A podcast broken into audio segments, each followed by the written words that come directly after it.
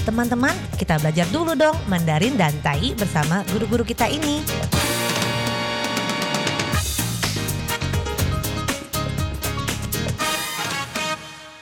Apa kabar? Tadjahau, saya Maria Sukamto. Tadjahau, saya Ronald. Tageho, apa kabar? Selamat berjumpa bersama kami berdua dalam kelas belajar bahasa Mandarin, Taiyi, yaitu bahasa Taiwan, Taiyu. Dan juga bahasa Indonesia. 在这里呢，您也可以跟着一起学习印尼语。没学过没有关系哦，或者是学过了，但是怎么别人听不懂呢？没关系，因为发音可能有一点点问题哦。所以在这里呢，别忘了要跟着我把句子念出来。听不懂没有关系啊，先搞定这个发音是非常好的一个开始。Nah kalau Anda sudah pernah belajar Mandarin dan Tai, tapi kenapa orang Taiwan tidak mengerti? Mungkin saja pelafalannya kurang beres. Nah disinilah tempatnya untuk membetulkannya. Nah baiklah, segera kita mulai. Sebelumnya telah kita pelajari kata kesenjangan yang kita kategorikan atau sama dengan cai. Cai, tetapi dalam tainya adalah capet. Jadi sebenarnya cai sama dengan capie yang berarti kesenjangan. Nah, kesenjangan di pelajaran sebelumnya juga kita pelajari sama dengan perbedaan. Nah, 我们之前呢，因为在学这个“差”这个字呢，学过它就是kesenjangan， 也就是 perbedaan，也就是差异或者是差别的意思。那我们今天呢，再学一次这个 perbedaan，也就是 ketidaksamaan antara dua hal，就是两个东西、两个事情之间的不一样。ketidaksamaan 不一样，这个就是 perbedaan。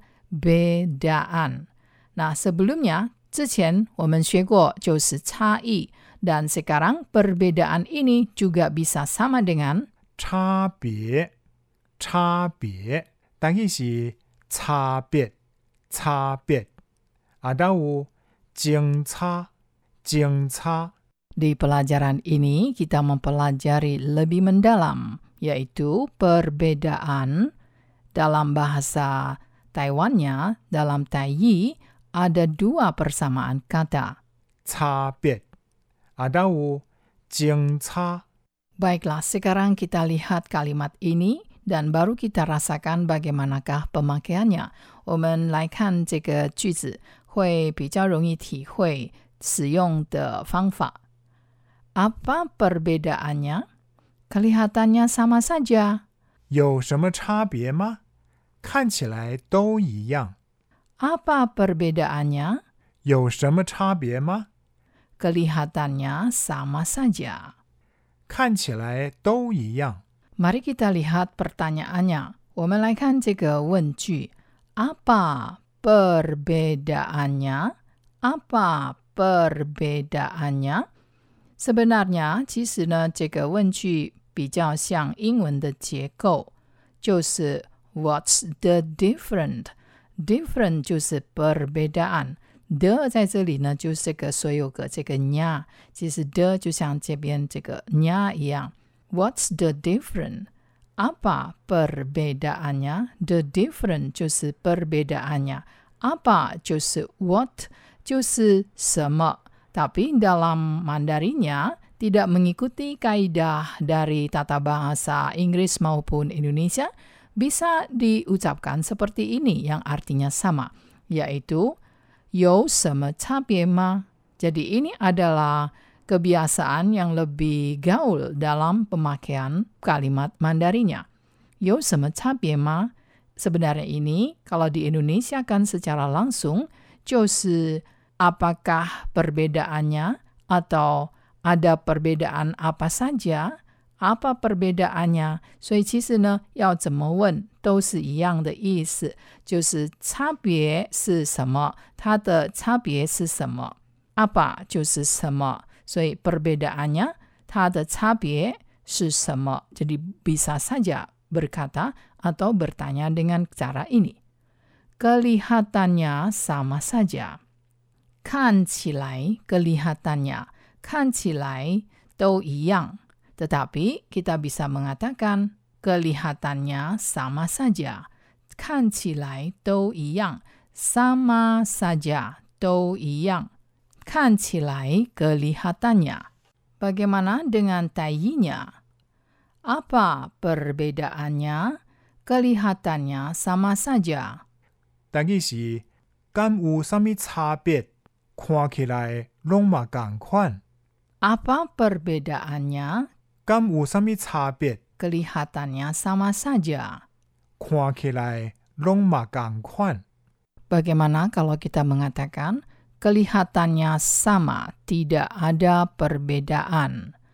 看起来都一样，没有差别。我们学过了，tidak ada 就是没有。 jadi dipakai di kalimat ini，所以我们运用在这个句子里面呢，看起来都一样，没有差别。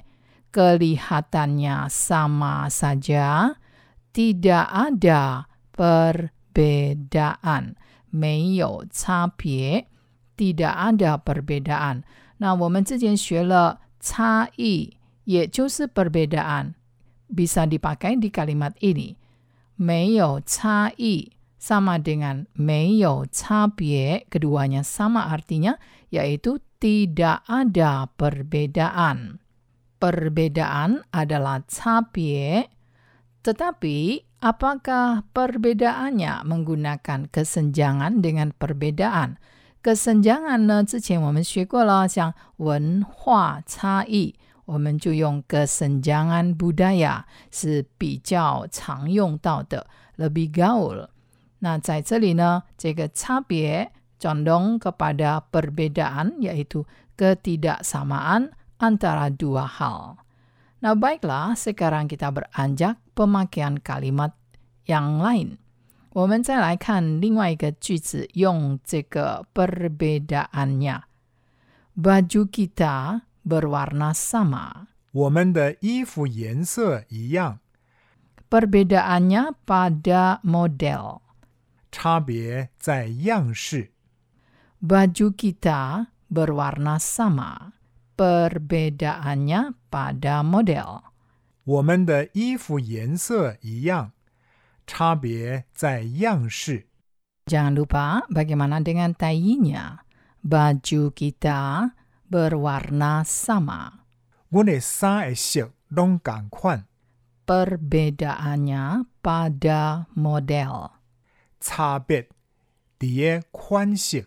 di sini 在这里呢，比较习惯用 perbedaan 在差别上，那很少是 apa kesenjangannya。在习惯上呢， 会用 apa perbedaannya。虽然 kesenjangan 就是 perbedaan，那 kesenjangan 习惯上用在，比如说在形容文化上的差别啊，文化上的差异啊，生活形态的差异，生活形态的差别，用这个 kesenjangan 比较常用到，但是意思跟 perbedaan 都是一样的。所以我们今天学到了差别 就是 perbedaan，还记得吗？它的原型字就是 beda，beda sekali。非常不一样，太不一样了。所以这个 beda 就是不一样的意思。beda ketidaksamaan antara dua hal 就是两件事、两个事情呢是不一样。ketidaksamaan。那如果说 tidak ada perbedaan 没有差别，jadi 没有差别 adalah tidak ada perbedaan。Nah, hari ini kita telah mempelajari juga warna. Warna, 颜色.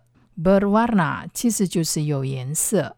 sama 就是一样，warnanya sama，颜色是一样的，tidak ada perbedaan，没有差别。那 teman-teman，kita jumpa lagi di lain kesempatan。好，我们下次见喽，三百军吧。